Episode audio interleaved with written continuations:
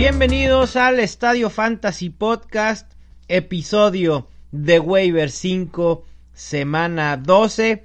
Yo soy Mauricio Gutiérrez, analista de Fantasy Football y como siempre muy contento de poderles llevar las mejores recomendaciones de cara pues ya casi a playoffs prácticamente en estas próximas semanas de cierre final de temporada regular de Fantasy, pues los que estarán más activos en waivers sin duda serán aquellos que están buscando su pase a playoff y también obviamente aquellos que quieren evitar ser último lugar de su liga en ligas especialmente que tienen algún castigo para ese último lugar. Que es muy recomendable que lo hagan porque eso evita que la gente abandone sus equipos. Es horrible quedar en último lugar. Así que si ustedes están en la parte baja de su tabla, pues a echarle ganas. Aquí están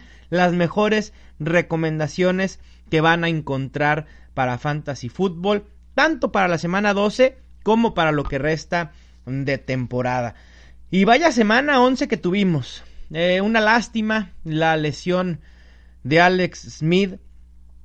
Obviamente se perderá lo que resta de la temporada, que si bien en, fantasy no había sido una temporada nada prolífica, en cuestión de NFL tenía a los Redskins pues luchando por un lugar en playoffs al frente de su división. Terrible las imágenes. Eh, yo la vi una vez y dije no la vuelvo a ver. Y yo no sé por qué los medios, bueno, sí lo sé, por amarillismo, vía Twitter, en sus eh, medios digitales, en televisión, pasaban una y otra vez la lesión de Alex Smith. Eso es algo que no voy a entender. Con una vez basta. O si la van a pasar, que den una advertencia, ¿no? De que son imágenes muy fuertes. En fin, es cuidar el contenido simplemente. Terrible lo de Alex Smith. También Kerrion Johnson sale lesionado. Cam Newton que no fue algo mayor. En fin, pueden revisar todo el reporte de lesionados en estadiofantasy.com. En cuanto a líderes de semana 11, pues pocas sorpresas. Drew Brees de coreback siendo el mejor, obviamente a falta del Monday Night Football. Estoy grabando este episodio en lunes por la mañana. También les mando un gran saludo y un gran abrazo reconfortante para todos aquellos que se quedaron con boletos en mano para ver en el Estadio Azteca el juego entre los Chiefs y los Rams. Ni modo, reúnanse en algún bar, vayan a verlo con quien ustedes gusten, en alguna pantalla. No hay de otra más que disfrutar a uno de los mejores juegos de la NFL que por causas ajenas a los equipos y a la NFL pues no se podrá llevar a cabo en territorio mexicano. Saquon Barkley también entre los líderes, Zeke Elliott de parte de los receptores, T.Y. Hilton y Mike Evans, me parece que esto es un poco sorpresivo porque no tenemos a Antonio Brown, a Michael Thomas, Adam Thielen que tuvo pues un bajón bastante considerable. De Tyden ni se diga. Antonio Gates nuevamente en el panorama fantasy. Pensé que esto no lo volveríamos a ver ya nunca jamás, pero Antonio Gates tiene una muy buena semana y en el flex Philip Lindsay. Y en la cuestión de MadBet, las ligas de MadBet que organizó esta semana, si ya saben, tiene una liga semanal gratuita para 100 participantes donde pueden ganarse los primeros tres lugares, se reparten dos mil pesos en premios. Pero esta semana además inició con liga con costo, 50 pesos de entrada, cupo para 20 participantes y el primer lugar se lleva absolutamente todo. En la liga gratuita aún no se cierra la semana 11 porque MadBet decidió incluir el juego del Monday Night. El líder al momento es Freddy con su equipo La Colmena y vean nada más el equipazo que pudo armar en MadBet. Sinceramente lo veo y digo, ¿cómo no se me pudo ocurrir a mí eh, poner esa misma alineación? Porque a mí no me fue tan bien esta semana en MadBet ando como en el lugar 40, ahí a media tabla, en la mediocridad. Eh, todavía me hace falta Karim Hunt, me parece, y no sé si Travis Kelce, no estoy totalmente seguro, pero vean, chequen la alineación que armó Freddy. Mitch Trubisky de coreback, Zeke Elliott, Christian McCaffrey, Michael Thomas, Julio Jones, Antonio Brown, Saquon Barkley, Chicago Bears y a él sí le falta Travis Kelce. Así que seguramente ganará el primer lugar. Y miren aquí la estrategia que él utiliza es pagar por un coreback barato como Mitch Trubisky, que había tenido buenas semanas, puede ser explosivo, tampoco tuvo una gran semana Trubisky y aún así le va a alcanzar porque ahorró de su presupuesto que te otorga MadBet, el virtual, tú vas adquiriendo jugadores. Entonces, decidió no gastar en coreback para poder gastar en otras posiciones de running backs, de wide receivers y por supuesto tight end. Recuerden que las ligas se van a estar creando en el transcurso de la semana. Estén bien al pendiente y traten de inscribirse lo más pronto posible porque se están llenando muy muy rápido.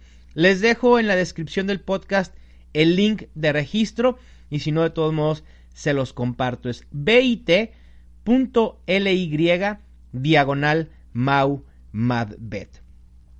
Y bueno, ya viendo lo que va a suceder en semana 12, es la última semana con equipos de descanso. Muy buena noticia y solo los Rams y Chiefs van a descansar.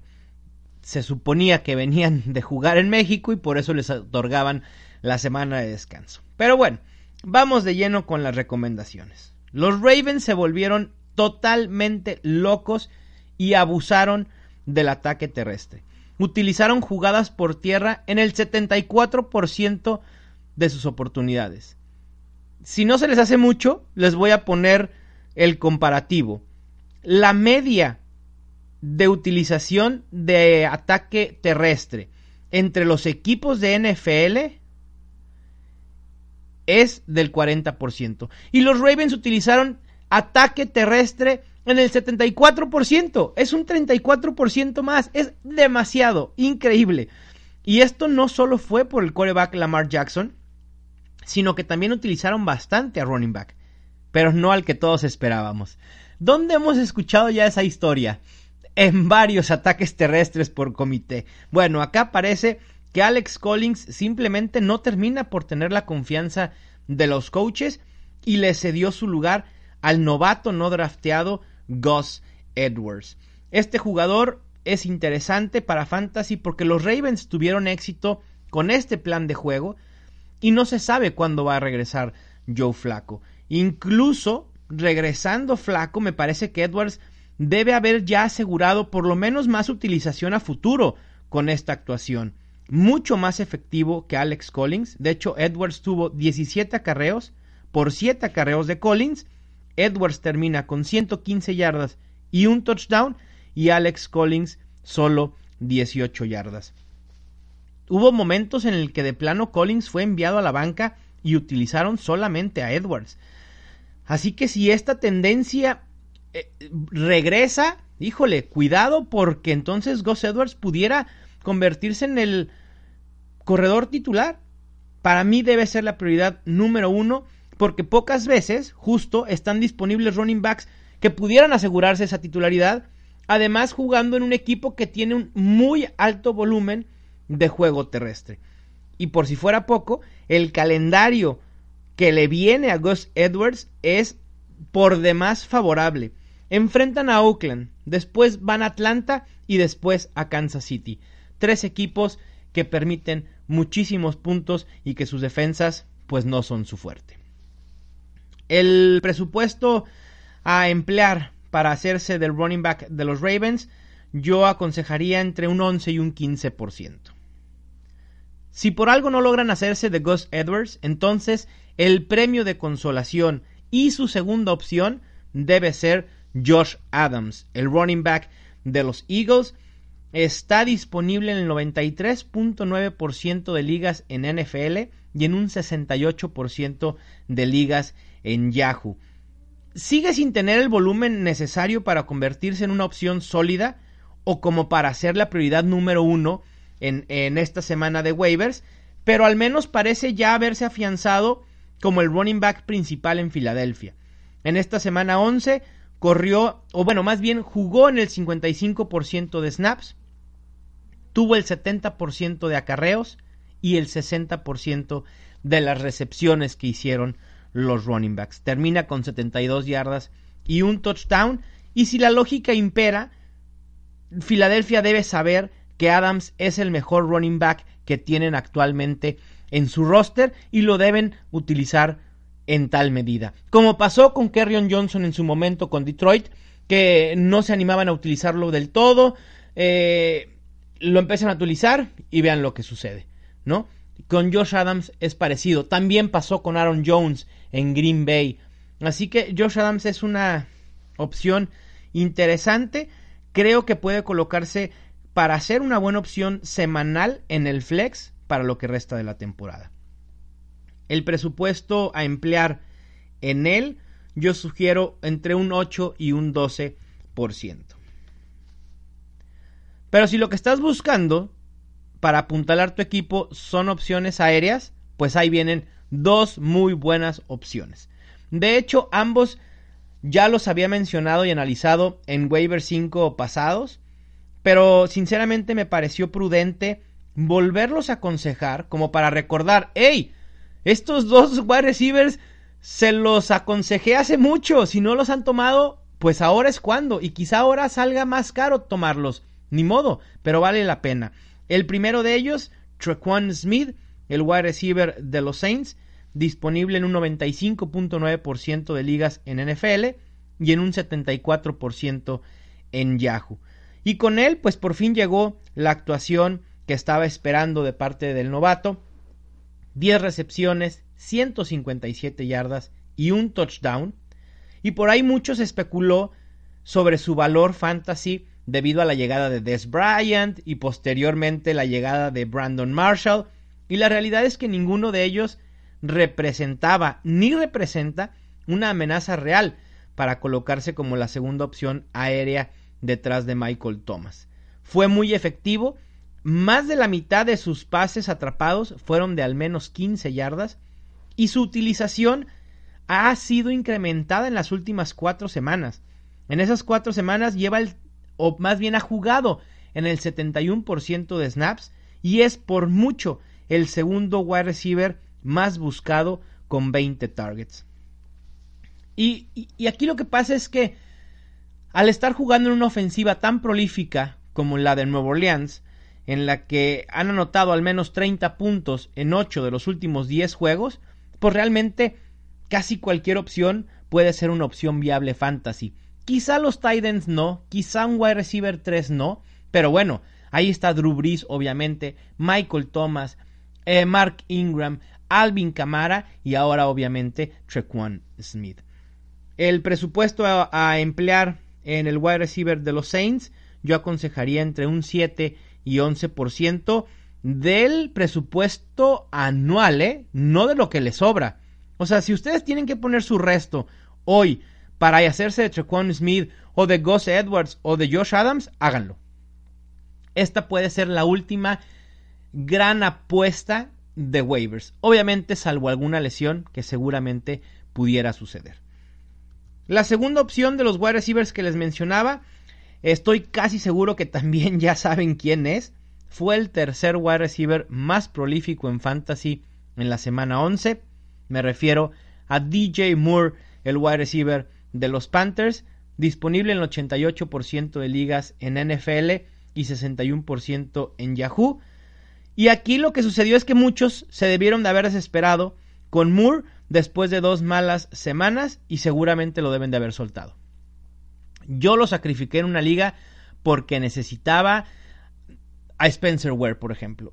Porque tengo un buen récord, porque ah, creo que hacerse de Spencer Ware, de Malcolm Brown en estos momentos es una buena opción y probablemente DJ Moore no lo, no lo iba a utilizar tanto porque estoy bien cubierto de wide receivers teniendo a Adam Thielen y a Kenny Golladay. Pero aún así, me parece que es una opción bien interesante y que debe de estar en rosters en cualquier formato fantasy. Impresionante actuación frente a Detroit. Y de hecho, pudo haber sido lo poco rescatable, de lo poco rescatable para Carolina en esta semana 11. Termina con 7 recepciones, 157 yardas y un touchdown. Y aquí lo más interesante es que el porcentaje de snaps jugados ha aumentado drásticamente en las últimas cuatro semanas. De las semanas 1 a 7, solo jugó en el 38% de snaps. De las semanas 8 a 11, jugó en el 80% de snaps. Además, en esas cuatro últimas semanas, al menos ha mantenido su rango de jugar en por lo menos el 70% de snaps. Así que DJ Moore es titular en Carolina. Así de sencillo. Punto. Y de hecho creo que el equipo y Cam Newton se deben dar cuenta que Moore es mucho mejor opción aérea que Devin Funches, que Curtis Samuel y de cualquier otro wide receiver que tenga eh, los Panthers en este momento en roster. El presupuesto sugerido para ir por DJ Moore, parecido al de Chocon Smith, creo que es igual, entre 7 y 11% del presupuesto anual. Y la última recomendación, empezamos con los Ravens y vamos a cerrar con los Ravens. Si alguna plataforma de fantasy se atreve a darle elegibilidad de running back a Lamar Jackson, entonces, de verdad, esto como dicen por ahí, esto se va a descontrolar. Increíble lo que hizo Lamar Jackson. Sus números por aire dejaron muchísimo que desear. 13 de 19, 150 yardas, una intercepción. Pero aquí lo más loco de todo es, corrió en poquito menos de 30 intentos. 30 intentos de carrera. Si lo comparamos con running backs, tuvo los mismos acarreos que Saquon Barkley quien fue el running back con más acarreos en semana 11. Así de loco estuvo esto. Es increíble eh, la utilización que le dieron a Lamar Jackson. Sabíamos que se trataba de un coreback versátil, que el potencial fantasy de hecho radicaba en sus piernas y no en su brazo. Y bueno, vaya que lo demostró, acumulando 117 yardas por tierra. El regreso de Joe Flaco todavía incierto, Así que Lamar pudiera seguir como el coreback titular por algunas semanas más. E incluso si llega a regresar Joe Flaco, la versatilidad de este coreback novato deberá merecerle ser utilizado mucho más por los Ravens, sobre todo en jugadas diseñadas específicamente para él. Si los Saints lo hacen de vez en cuando con Tyson Hill, ¿por qué no los Ravens? Con Lamar Jackson, sobre todo viendo el éxito que tuvo Lamar Jackson por tierra. Además, el panorama de Joe Flaco, pues es complicado porque seguramente ya no estará con los Ravens para el 2019, perdón. Y entonces los Ravens en ese sentido van a decir, bueno, a ver, elegimos a Lamar Jackson, pues que juegue para que nos demuestre si él va a ser el futuro de esta franquicia o si vamos a tener que ir por otro coreback. Y, una vez que los Ravens eh, empiecen a ser relegados en su búsqueda playoffs o incluso para buscar playoffs, ¿por qué no? Eh, eh, van a tener que utilizar a Lamar Jackson. Yo no creo que Lamar Jackson vaya a desaparecer incluso si llegara a regresar el propio flaco. Y además por recalcar lo mismo que, que hice hincapié con Gus Edwards, el calendario de los Ravens es bastante favorable, al menos las próximas tres semanas. El presupuesto sugerido para Lamar Jackson es algo entre el 5 y 9% del de, presupuesto anual, obviamente, no de lo que les resta. Otras opciones de corebacks pudieran ser Jameis Winston, que regresa a la titularidad de Tampa Bay. Quizás solo nos sirva para semana 12, porque en semana 13 regresen con Ryan Fitzpatrick y luego en la 14 otra vez Jameis Winston y así nos la llevamos. Es complicado predecir el futuro de los quarterbacks con Tampa Bay. Eli Manning, que también se coló al top 12 en semana 11, y Josh Rosen pudieran ser alguna opción. Otras opciones de running backs, Spencer Ware, Malcolm Brown, Theo Riddick, Jalen Richard y Elijah Maguire. Otras opciones de wide receivers, John Ross, Kiki Couty, Bruce Ellington del Detroit, Christian Kirk de Arizona y opciones de tight ends, pues mencionar a Jeff Werman de Denver y a Jonu Smith de los Titans. Opciones a descartar, pues bueno, realmente algunos nombres que les pudiera decir, Ty Montgomery, Jamal Williams, Corey Clement, Wendell Smallwood, Jordan Wilkins, Randall Cobb, David Moore. Y en general, digo, seguramente cada liga es diferente y no les pudiera decir un listado completo como me gustaría, porque se volvería muy casuístico, ¿no? El asunto de jugadores a descartar. Espero que haya sido mucho de su interés este episodio. Espero que el miércoles me presuman a quienes pudieron reclamar de waivers y pues ya pensar en cómo ir armando la alineación para la semana 12, que será semana de Thanksgiving, tres juegos el jueves, todos los demás sábado, perdón, domingo y lunes. Yo les mando un abrazo, muchísimas gracias por escucharnos. Esto fue el Estadio Fantasy Podcast.